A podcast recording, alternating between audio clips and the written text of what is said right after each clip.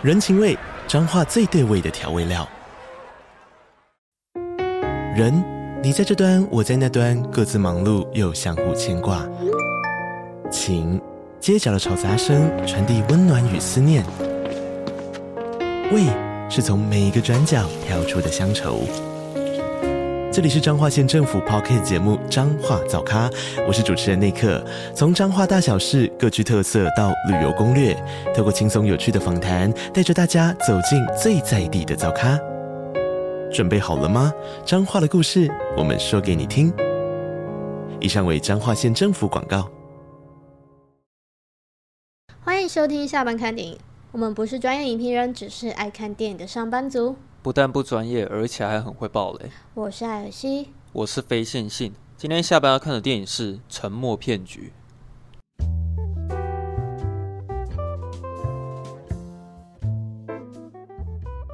我们想说，Netflix 最近好像有上一个卡司还不错，是那个克里斯·伊凡搭配这个艾丽艾米丽·布朗。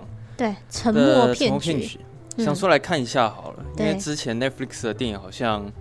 都有点普普通通的感觉，嗯，嗯哼。不过这一次看完的时候，其实我还是我算是蛮喜欢的，嗯，就是出乎意料的好看。可能是我跟你一样，我就是觉得说，哦，它可能是 Netflix 的电影，就是可能就是维持一个普普通通的程度，然后抱着这个心态看，就没想到，哎、欸，意外还、嗯、还行，还不错，其实还蛮好看的。可是我、嗯、我是刚刚查了一下，我才发现说它评分还还他妈挺低的，对啊。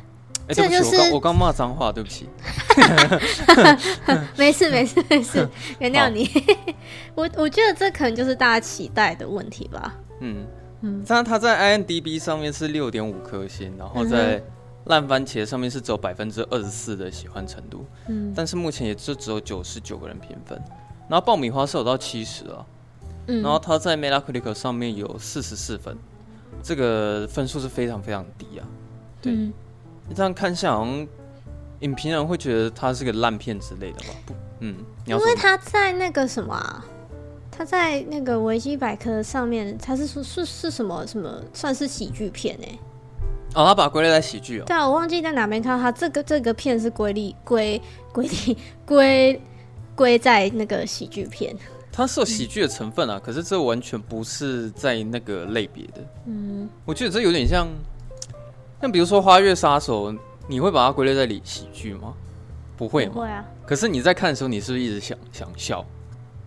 嗯嗯，对。我在看《沉默骗局》的时候，其实也是这样子啊。嗯、其实很多地方看完在看的时候，你会一直很想要笑。嗯，对。但是我后来觉得他，他他这个故事啊，其实跟我们之前看过的蛮多电影，我觉得都。蛮像的，嗯，就是你你在看的过程，你是不是有开始在联想到一些可能之前好像，你会觉得说这这种电影好像有它的公式在，就是嗯，我觉得他去剧情确实是蛮好猜测的，嗯，就是大方向都猜得到，对，大方向就是他一开始一定会让你看到女主角就是很惨惨到不行，走投无路，嗯嗯嗯，然后这时候呢可能会出现一个改变他命运的人，对啊。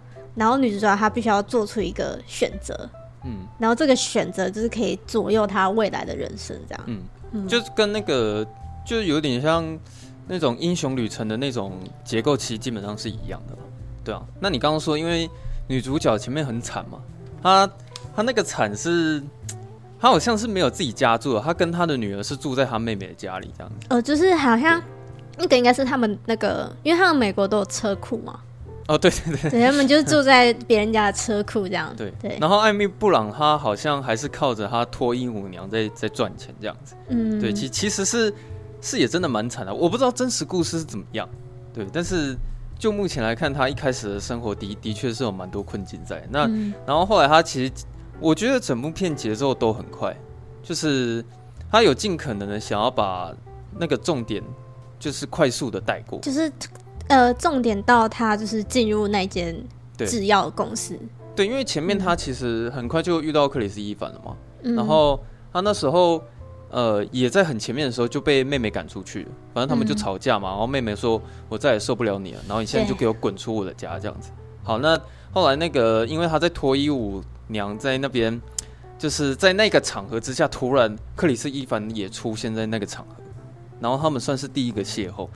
那当克里斯·伊凡给他名片的时候啊，艾米丽·布朗他不得不打电话给他，是因为他也真的是没有地方住了。就是，我、就就算是他最后一个机会了啦。对啊，就是不打白不打，我就打看看嘛。嗯，可是你感觉得出来，他其实是没有想要打电话给他的，就是并没有说，如果你你没有给他一个很很有说服力的理由，或者是逼不得已的情况下，我是觉得他好像是没有想要积极的去争取这个工作。哦啊，那那个理由就是他的女儿啊。对啊，对，后来就是因为他的女儿，但是他们好像。因为后来搬离那个家之后，住住的地方说实在有点吵了，就是可能他们生活环境也也不是很好这样子。嗯，对。那后来他遇到克里斯·伊凡之后，我觉得那场戏很好笑。就是我，其实，在那边我我自己心里会想说，哦，我开始在学习说如何写撰写自己的履历表这件事情。因为通常 那个我们在看他去面试的时候，你会发现说他交出的那个履历表基本上是不能看的。因为他甚至还说，他都做一些奇怪的工作。然后艾米丽·布朗说什么，他上一份工作是在好像猪的大便，然后要分类什么什么杀小的，有点不懂。反正就是跟跟猪粪。哎，你怎么可以说杀小？哦哦，对不起，我刚刚又讲脏话。然后后来那个我，因为克里斯·伊凡他其实也看不下那个履历了嘛，然后他就直接去改写他所有的履历表。然后其实那边的时候，我就觉得还蛮好笑的。但是我觉得有点不是，其实我觉得克里斯伊凡不是看不下去那人履历。嗯，哦，是吗？我，我是觉得就是只有这个方法，就是才能让他进到这间公司，哦啊、因为我觉得他，我觉得克里斯伊凡他也是别无选择。哦，对，因为他们公司其实也快倒。对啊，然后他他们那个老板就还说要求说就一定要有博士学位。嗯，所以就直接。帮那个艾米布朗兹造造假那个履历，然后就直接说哦，他有博士学位什么的。嗯、但我觉得艾米布朗他这个角色是反应也蛮快的啦。嗯，因为他那边就是有一场戏，就是他很快速的看了那个呃。桌上的杂志哦，对，然后就知道说哦，那个老板是就是何许人也，然后是就是他是从事什么样的工作，然后他有什么丰功伟业，就是有大概知道一下。然后所以当那个克里斯·一凡带他去找老板的时候，他可以很快就是你知道阿谀奉承那个老板，说啊，我是你的。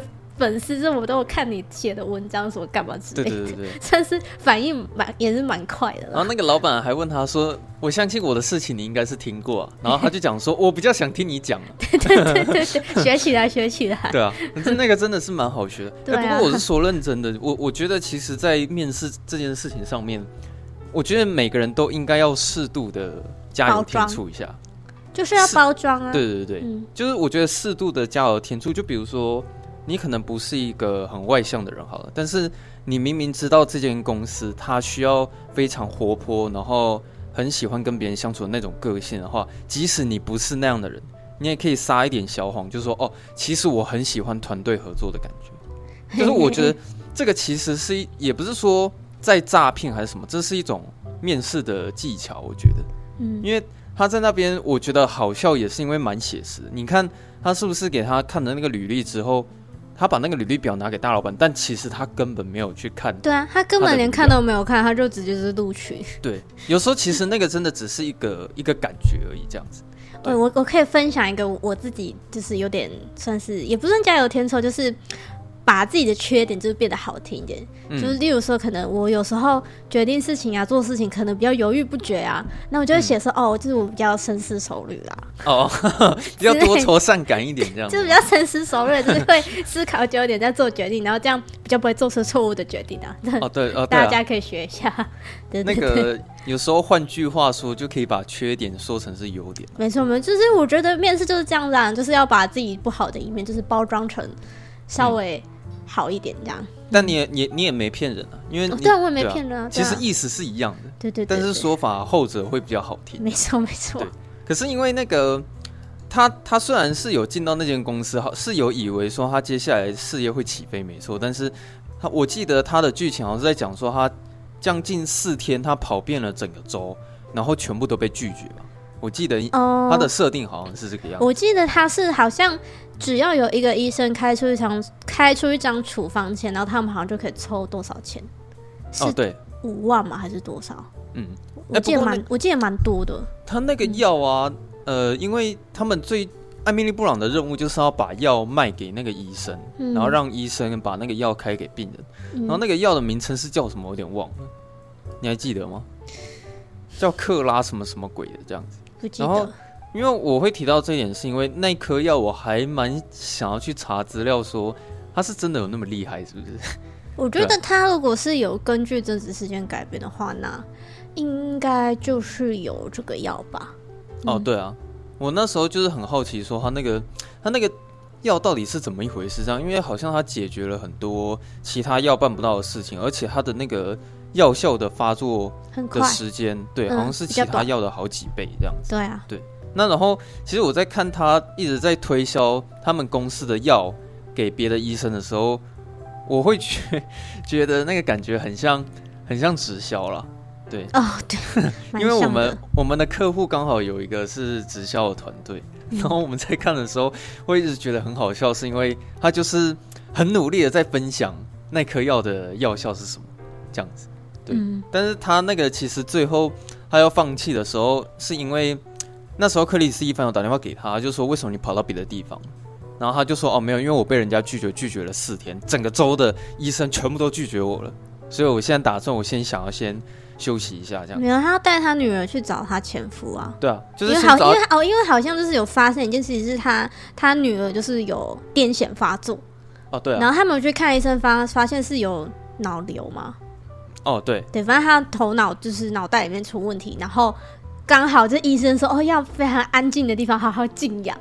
哦，对啊。结果殊不知他们住的那个地方超级吵，吵爆。哦，对啊，所以他逼不得就只好先带他带他女儿，就是去安静的地方，这样。其实应该是说，他那时候在排优先顺序的时候，是把工作那一天先暂时排在第二，因为他第一最重要的是你先去把他的女儿再去看医生，这样子。对对，然后在路途中，因为他遇到了一个医生，哦，这是那个，我觉得那个医生就是这部电影的一个转捩点了，因为当他要放弃的时候，突然遇到了一个机会，然后其实他也算是靠着自己的努力。然后去成功抓到了那个医生，这样。对，他有说一些话吧，然后让没有，因为他刚好说服医生啊。因为那时候刚好有一个病患在，然后艾米丽布朗他都偷听到所有的谈话内容，嗯，然后他就跟医生讲说：“我建议你就是开这颗药给他。”对对对。为什么你就是不开这颗药给他呢？你开了明明就可以帮助到他什么什么之类的这样子。嗯、对。然后后来，其实我觉得他这这件事情，他就是一颗雪球吧，因为你一旦滚出了。越滚越你滚出了第一颗之后，它会越滚越大。然后，其实我觉得到后面已经变成是他们无法掌控的那个程度，因为那个雪球正滚太大，你知道吗？大到就是他们整个公司可能明明是快倒闭，结果变成是大量应征外面的人才，然后上市上柜。哦，对，然后到上市上柜。啊、然后有一天，艾米丽布朗全身都是穿着名牌，然后去见他妈妈的时候，跟他妈妈说：“我送你一台宾士。”然后，嗯、对 对，后来他们也就是开始买房子啊，然后买豪宅之类的，就是他们开始有一点价值观扭曲，是说他们觉得那颗药其实可以帮助帮助他们赚钱，所以会就是无所不用其极的一直告诉所有的医生说那颗药有多棒。对啊，但但其实你仔细想一想，就是怎么可能有东西这么好，然后完全没有副作用？哦，对啊，对啊。但我我觉得这件事情其实有一个。不可逆的一个矛盾点是在于说，他们的这种呃比较不好的这个手段是造成双方都是有好处的，因为一、oh. 一方面医生他开了这个药给病人，他还可以抽抽佣金，对，他是可以抽成的，嗯、然后也实际上真的是有改变到病患的症状、嗯，对，实际上也是有改变。然后这个同时又可以让艾米丽布朗他们就赚进大把钞票，没错，所以造成说两方都有好处，所以其实。医生他，我觉得医生多少也算是一个加害人，嗯、他们就是有加速这件事情的发展，这样子。嗯，对。然后其实那个我是有有一个地方蛮印象深刻的是说，他们到后面我感觉出来，大家可能钱赚太多了，所以很多人他们的对金钱的观念开始扭曲的很严重。然后其中有一个人就是艾艾米丽布朗的妈妈，就是。哦对，做你要做直销，做到连妈妈都拖进来一起做。哦，对啊，全家大小，对，兄弟姐妹全部进来。对，他妈妈也进去当员工了，然后他妈妈做了很很夸张的事情，是他还跟公司的最大的那个老板上床，就是搞跟跟他有一腿这样子。然后有一场戏是那时候他妈妈就是要求艾米丽布朗说：“我希望你可以去帮我跟老板讲话，说我应该要更多的。”好像是佣金嘛，还是什么之类？他就是他想要再赚更多的钱，然后他想要更更多的权，对对，他还不满足啊。对，然后那时候其实我就觉得说，哦，就是这个妈妈跟我开头看到那个妈妈其实是不同一个人，因为对，你自己看他前面他们太穷了，就是穷到说还要住在妹妹的车库里面，所以其实我相信他妈妈是真的有拉拔。艾米布朗，然后一直支持他下去。嗯，可是那时候艾米布朗破口大骂，对他说：“你现在已经太超过了，而且你甚至还当众大家面前直接跟老板上床，你这样也很恶心，什么之类的。”嗯，那其实他在讲这些话的时候，我觉得他是真的有伤害到他的母亲。嗯，然后因为他母亲。我觉得我们在看那场戏的时候，我们会比较站在艾米布朗那边，因为其实我们感觉得出来，他妈妈真的有点太贪心，这样其实是是真的是不对的，就是已经有点到你非必要一定要这个手段吗？对啊，就是跟老板上床，就是对，然后甚至还必要这样吗？因为他对艾米布朗狮子大开口，嗯，对，所以那时候会很难站在那边，但是我又可以有办法同情他妈妈，是因为。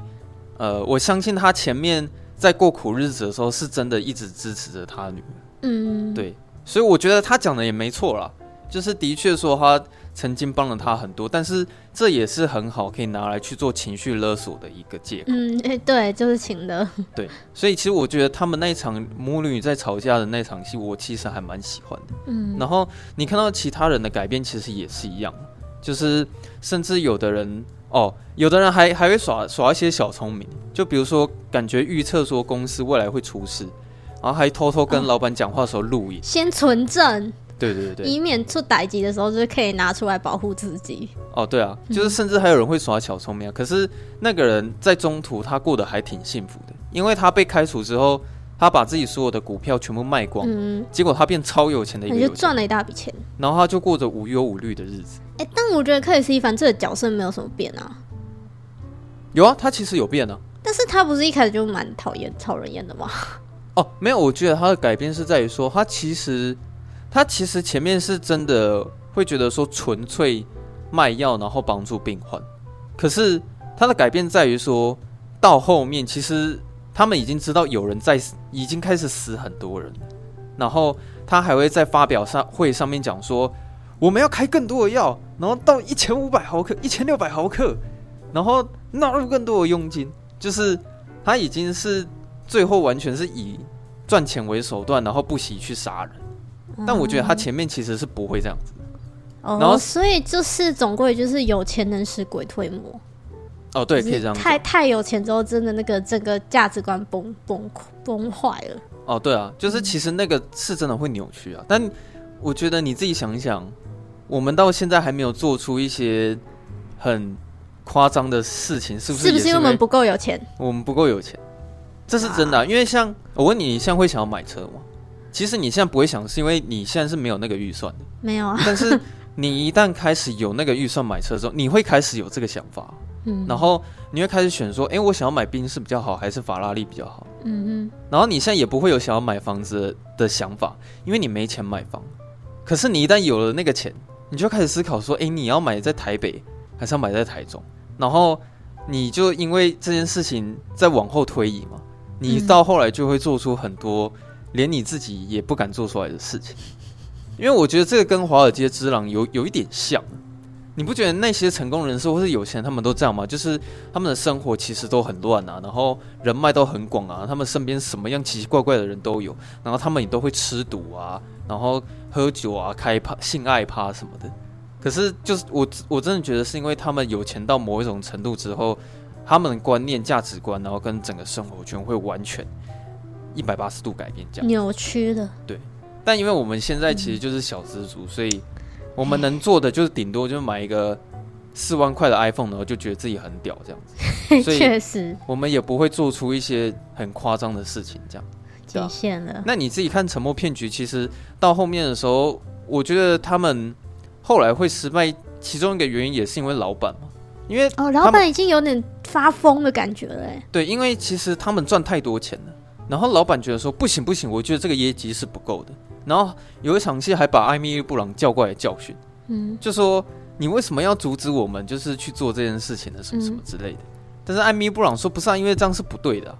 嗯、然后后来他说不行，老板就是很坚持说一定得做这件事情才可以赚更多。因为我觉得这其实是算是有些呃那种公司高层那种迷思吗？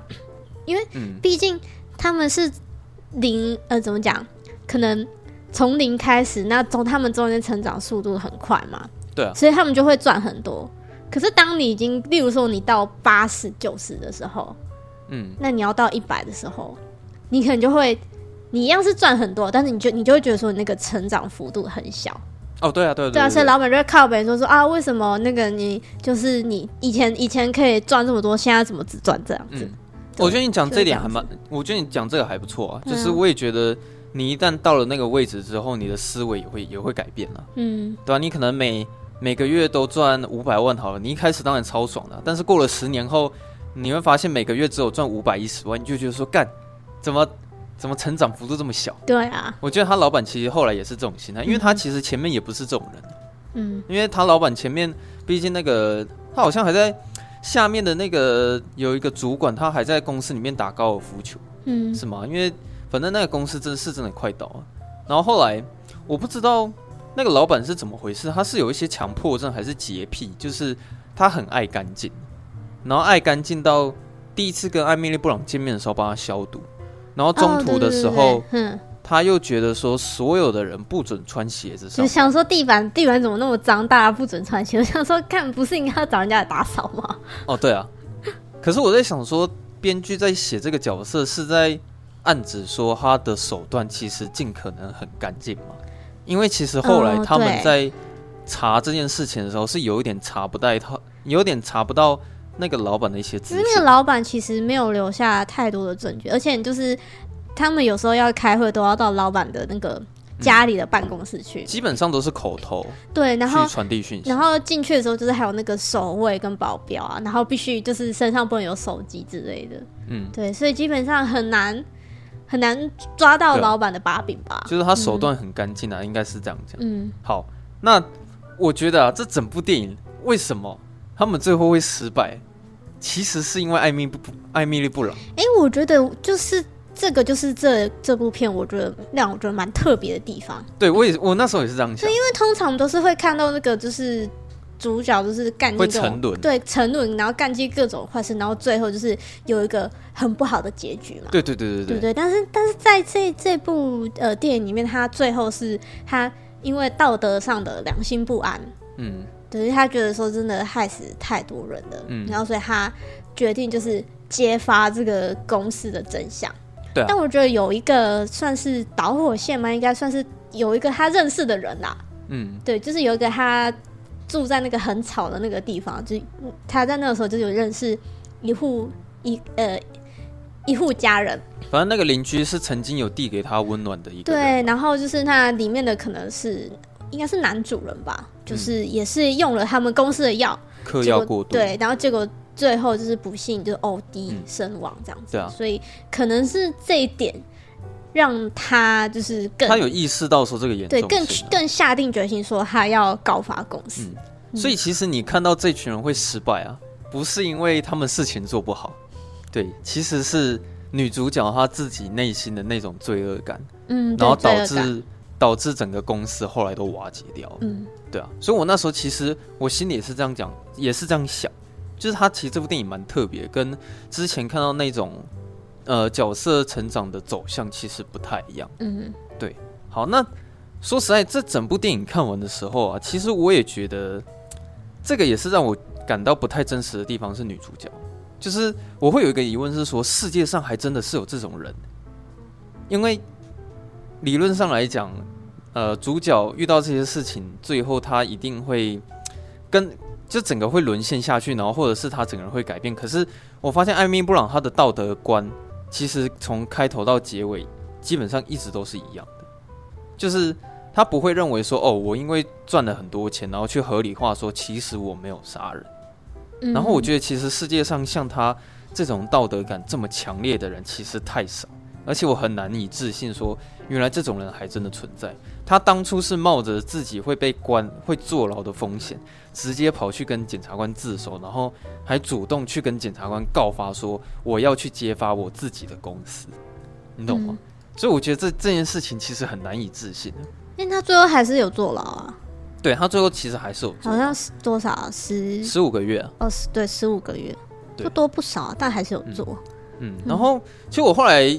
呃，想在想这件事事情的时候，我也终于知道为什么导演要找艾米丽·布朗，因为你想一下《怒火边界》的时候，是不是他其实也是这个样子？我有点忘记《怒火边界》在演什么了。然后、哦哦、我改天改天我来聊一下《怒火边界》好，因为我 我我实在是太喜欢那部电影。哦，可以啊，那部那部很很强啊。我只记得一些片段而已。因为其实你呃，《怒火边界》就是说，简单来讲，艾米·布朗的个性是他一刚开始是菜鸟。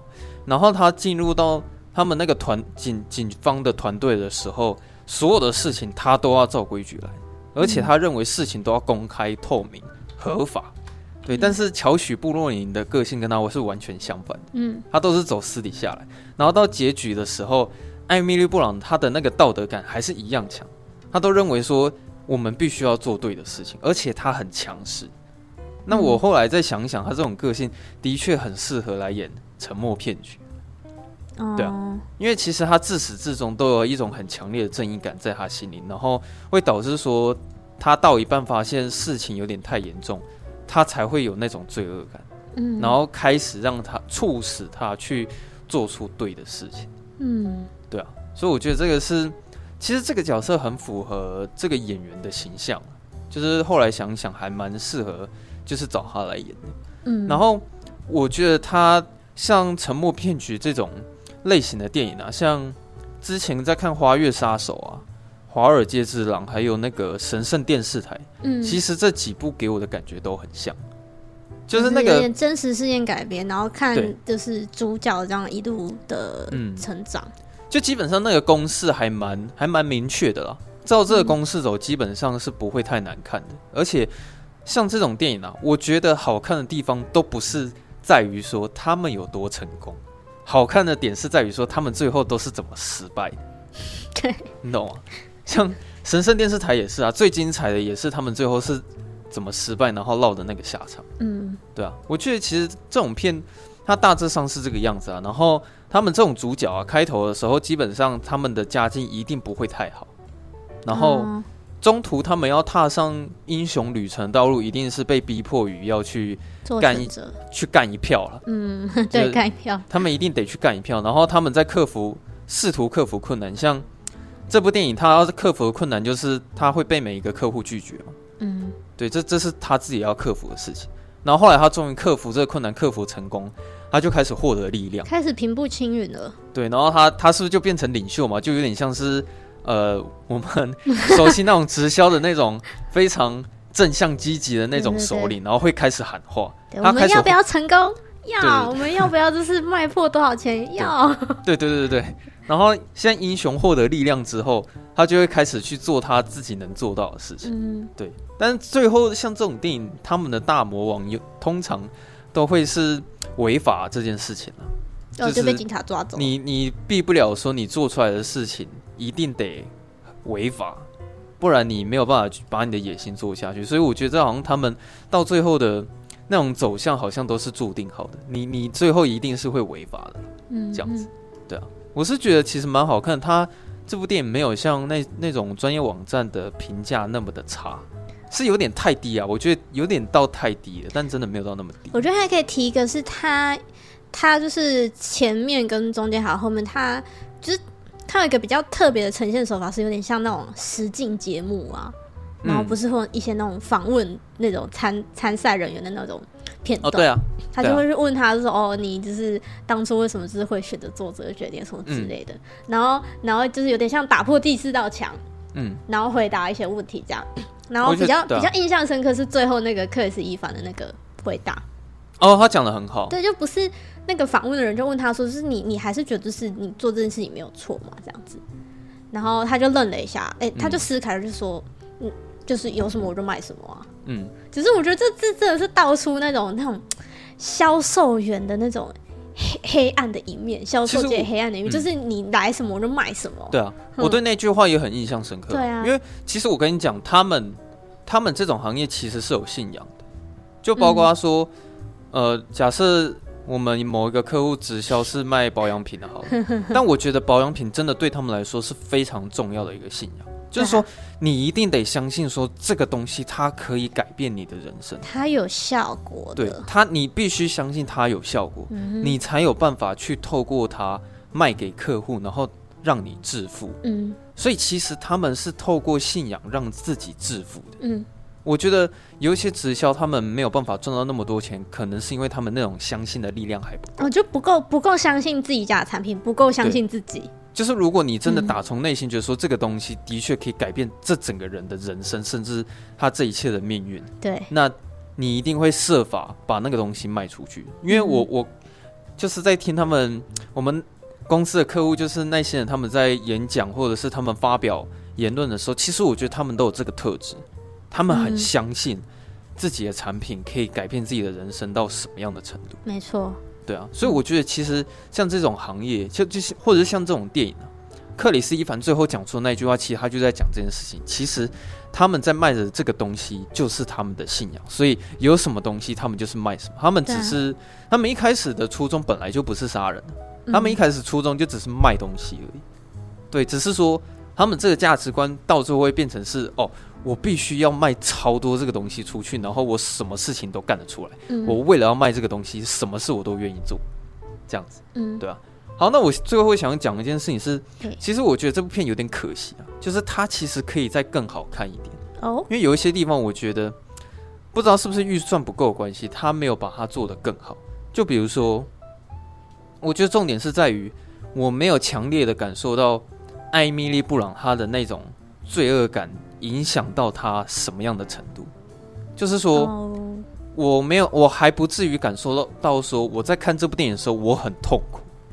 就是他可能节奏太快了，很多事情他就是轻描淡写，告诉你说，哎，现在艾米丽布朗他开始有罪恶感，然后他开始会就是自己去思考一些事情，然后也当然是有那一些内心戏。但我现在比较好举例子的，我现在唯一能想到的就是奥本海默。你记不记得他中途有一段？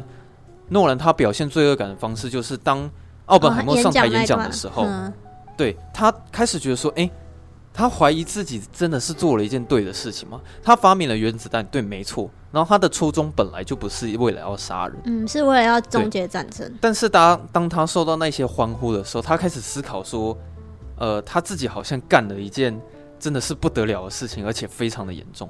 然后他有一种强烈的罪恶感。那那个情绪其实我可以感感受得到，嗯，可是我觉得在《沉默骗局》里面，他没有一个桥段是可以让你很这么强烈的感觉到说，哦，艾米丽·布朗她其实现在对于内心非常非常的挣扎，嗯，就是我觉得她可以再做的更夸张一点，嗯，就对，就是说不定啊，我是说说不定，说不定我看这部电影，如果他有做出这一点，我可能是会犯泪的，会觉得说哇。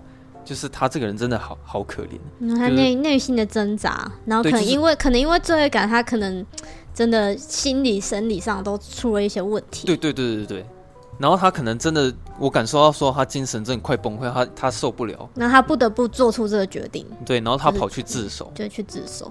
对，就是我觉得这是他比较可惜一点的地方。如果他在那种他的那那种内心的黑暗面，可以在。呃，戏剧化一点，或者再做夸张一点的话，我觉得其实对整部电影的那个娱乐性效果是会有更更多帮助，嗯，就是是可以更好看。所以我最后好像就是有一种少少了一点感觉，就是可能是因为这个原因吧。对啊，虽然这个角色都蛮立体的，就是可以看到他各个面相，然后会有点讶异说，哦，怎么世界上会有正义感这么强烈的人？但我想要感受到更多有关于说，哦，他其实真的。呃，非常的自责这件事情，强、嗯、烈、很强烈的那种罪恶感，这样，嗯、对啊。大概就这样子吧。我讲完了。这是一部入门门槛非常低的电影。对啊，它没有什么太错综复杂的什么剧情。嗯，而且节奏很快。然后节奏很快，然后也也大部分时间都蛮搞笑的。哦，对啊，其实蛮搞笑的。就是就推荐大家，嗯，就是给他一点机会啦。嗯，可以去看一下。对啊，好，那今天就这样吧。没有，我们今天来念一下那个 Apple Podcast 的留言。好好，我们来念一下。好，我看一下 Apple Podcast。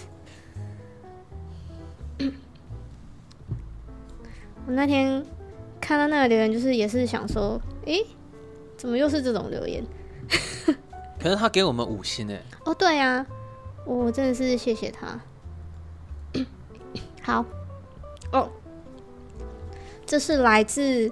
超爱超爱看电影的留言，然后他的标题是很随性轻松，他给我们五颗星。他说每一集都很随性轻松，也会引起我的共鸣。但请两位主持人真的不要把脏话当作语助词或口头禅，听得让人心情很不好。谢谢，但还是会很期待每一集。那我们下次要把那个加一当做。语助词靠背没有，因为他脏话是打那个哦，我知道啊，脏脏话的那个地名的脏话，蛮幽默的。可是，嗯，哎、欸，怎么讲？比较难啊。就，就也也也不是说，也不是说我们爱讲脏话，啊、因为我们做节目是在做自己了。哎、欸，对啊，如果不讲脏话，其实也可以啊。但就是我们就是不做自己这样。应该说，我平常就是偶尔是会。对啊，因为我们我们就是朋友嘛，然后跟朋友讲话就是会这样子。对啊，对，因为其实我觉得讲脏话这件事情跟教养无关，那个只是语助词而已。哦，对啊，我不我我不会在我家人面前，或是我去参加什么很隆重的典礼的时候讲脏话。对对对对，对啊，就是朋朋友间会这样子而已。对，但是毕竟脏话这种东西，适度的这个就是表达是可以增加亲密感的，这样。嗯，还好吧，我们又不像馆长那样子。哦哦，对啊，什么叉叉叉七掰呢？对啊，那个都直接五个字六个字的哎，超派，超派。好了，不过我我是说真的，是蛮谢谢他给我们五颗星，嗯，真的谢谢你啊。可是我们现在这一点有有点难难以去那么快的做改善，是因为如果如果我们就是会会说针对所有的网友每一位全部的。想法，然后都都去做改变的话，那我们最后可能就不像我们自己了。对，就就会完全不不四不像了这样子。嗯，对啊。对，我们我们不是刻意在骂脏话，那个只是我们平常做自己的样子。对，对，没错。但如果如果我们有一天是，我可以跟你保证的是，如果有一天我们是公众人物，我就绝对不会骂脏话。没有，应该说，如果 因为现在就是，因为之前可能也有也有一一个人就是来。对啊，也是有类似的留言，但是如果说可能今天有一百个人，嗯，都来说，哎、欸，你们不要骂脏话，那我那我那我就觉得说，哦，是不是真的我们讲的太夸张了？哼，哦，对啊，对，我们好认真的在回复这个问题，啊，对啊，真的，哎、欸，我们真的是很认真的在回复这个问题，就是就是希望他他不要觉得说，哦，我们没有因为他的建议而改善我们我们节目这样子，嗯、对，好，嗯。那好了，今天就这样子嘛。对，今天就是这样。那如果大家喜欢我们节目的话，可以到 Apple Podcast 帮我们五星评论一下，好不好？那也可以留下你的留言，分享出去，让大家都可以一起下班看电影哦。嗯，然后如果你想要跟我们聊天的话，随时都可以私讯我们，只要我们有看到讯息，就一定会回复。嗯，对。那那我们就下周四下班见。拜拜。好，拜拜。